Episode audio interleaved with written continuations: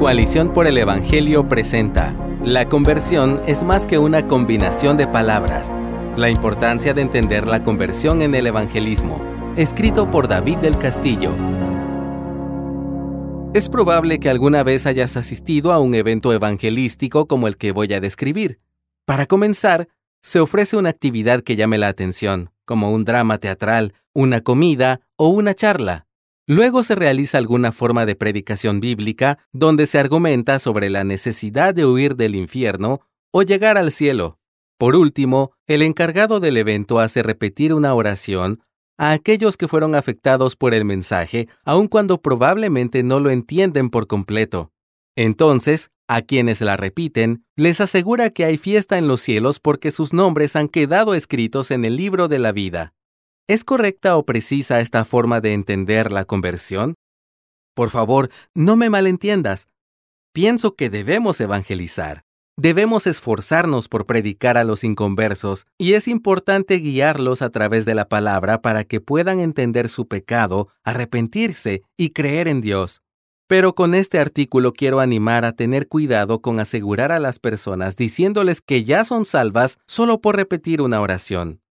Por eso quiero reflexionar sobre algunas prácticas que deberíamos evitar cuando estamos evangelizando y cuáles deberían ser las formas apropiadas de actuar. La mala práctica de asegurar la salvación con una oración. Es importante mencionar que en el proceso de evangelización y discipulado debemos presentar el Evangelio y enseñar a las personas a cómo orar. Jesucristo lo hizo a través del Padre nuestro. Lee Mateo 6 del 5 al 15. Lo que debemos evitar es la práctica de asegurar a las personas que por solo pronunciar una oración ya son salvas, indiferentemente de si esa persona en verdad tenga arrepentimiento y fe. Jesús mismo estuvo en contra de las repeticiones sin sentido o con declaraciones altisonantes que no tienen asidero con la realidad. En su libro, La Evangelización, el pastor John MacArthur explica lo siguiente. Una relación correcta con Dios comienza con una valoración precisa de nuestra necesidad y nuestro estado pecaminoso. Una oración mecánica parece casi frívola comparada con la gravedad del problema del género humano. La palabra de Dios es clara en recordarnos nuestra condición de muertos antes de venir a Cristo en pasajes como Efesios 2 del 1 al 3. Por eso debemos tener cuidado con la mala práctica de hacer que las personas reciten una combinación de palabras como un acto mágico salvador, por más teológica que ésta sea. Mucho menos debemos asegurarles livianamente que con eso basta para ser salvos, sin llamarlos a que respondan al Evangelio en arrepentimiento y fe. El problema de asegurar la salvación con solo repetir una oración de fe puede ser devastador, tanto para la persona que la repitió porque cree que es hijo de Dios cuando es muy posible que todavía no lo sea, como para la Iglesia, que estará mal representada por personas que dicen ser cristianas, pero quienes por no tener la morada del Espíritu no pueden dar testimonio del Evangelio. Entender que es Dios el que salva, y no una combinación de palabras, no debe desalentarnos de evangelizar. Estoy consciente de que Dios podría hacer la evangelización él mismo y de una manera más adecuada que nosotros, si así lo quisiera, pero por su gran soberanía y sus misterios decidió hacerlo a través de sus discípulos, y nos encomendó la misión de llevar el Evangelio a todas las naciones, en Mateo 28 del 19 al 20. El apóstol Pablo nos recuerda en Romanos 10:17 que la fe viene del oír, y el oír por la palabra de Cristo. Esto nos ayuda a estar convencidos de que el Evangelio es un mensaje que debe ser transmitido a través de palabras que sean fieles a lo establecido por Dios en la Escritura. Las personas serán salvadas por Dios a través de la comprensión de este mensaje, y es ahí donde la Iglesia juega un rol importante en la transmisión del Evangelio. Jesús ilustró esta tarea con la figura de un sembrador en Mateo 13 del 3 al 9 y en Lucas 8 del 4 al 8. El mundo entero está lleno de sembradores. Por eso tenemos tantos vegetales y tubérculos de los cuales nos alimentamos cada día. Pero ninguno de esos sembradores tiene la capacidad de hacer que la semilla germine y dé fruto. Ellos pueden sembrar, abonar, regar y tomar todos los recaudos necesarios para que la semilla crezca. Pero solo Dios hace a la semilla crecer, como dice el texto en Marcos 4 del 26 al 29. De la misma manera, no predicamos el Evangelio con simple elocuencia, sino con fidelidad, y esperamos en Dios para que transforme el corazón del pecador y haga germinar la semilla del Evangelio. La mala práctica de manipular a otros para que repitan una oración. Relacionado con la repetición de una oración está la mala práctica evangelística de manipular las emociones de los oyentes. A lo largo de mi vida he escuchado a muchos predicadores presentar como medallas a las personas que llevaron a recitar la oración de fe. Sus mensajes suelen estar fuertemente basados en la promesa de llegar al cielo o en el temor de acabar en el infierno. En otros casos, simplemente se promete una mejor vida aquí en la tierra, donde todos los problemas terrenales concluirán si realizan una oración, algo que está muy lejano a la verdad bíblica. Lee, por ejemplo, Hechos 14, del 21 al 22.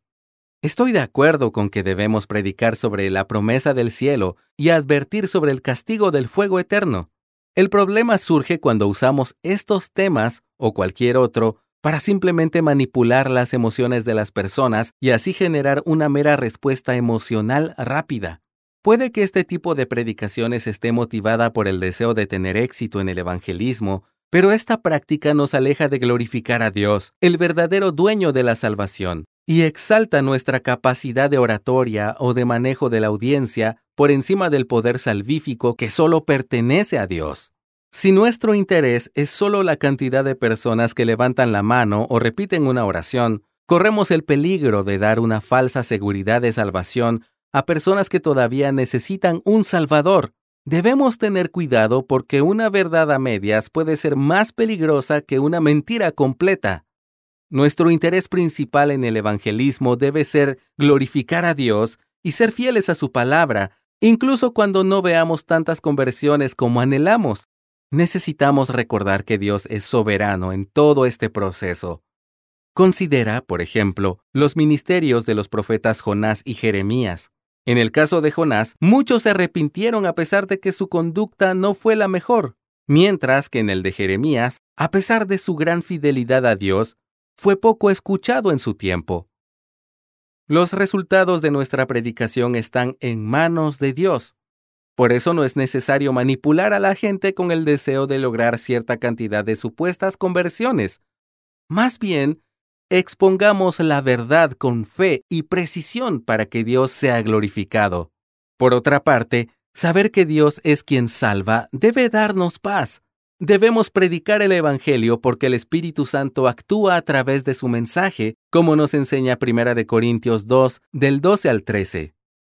Es nuestra responsabilidad cumplir la gran comisión, pero en todo tiempo debemos estar confiados en que Dios es soberano y, una vez cumplido nuestro mejor esfuerzo, podemos dejar todo en sus manos para que Él sea glorificado en la salvación de muchas personas. La salvación es más que una combinación perfecta de palabras bien seleccionadas que una persona debe repetir. Es una obra soberana de Dios de principio a fin.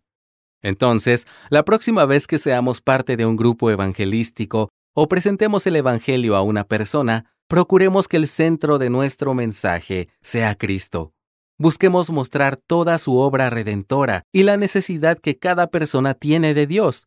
Es más, si alguien quiere que le enseñes a orar, hazlo. El Padre Nuestro tiene muchos principios sobre cómo orar y cómo enseñar a otros a orar. Enseñemos a nuestros oyentes que deben arrepentirse y creer en Cristo para ser salvos. Pero tengamos cuidado de no guiarlos a simplemente recitar una oración apresurada que no nace de un corazón arrepentido y que probablemente sea pronunciada sin mayor convicción. Si el Señor salva a alguien por medio de nuestra predicación, y confiamos que lo hará, esa salvación será evidente por los frutos que la persona demuestra en el tiempo, como dice Mateo 7 del 15 al 23. Confiemos en la soberanía de Dios mientras damos nuestro mejor esfuerzo por cumplir con la misión de anunciar el Evangelio. Gracias por escucharnos. Si deseas más recursos como este, visita coaliciónporelevangelio.org.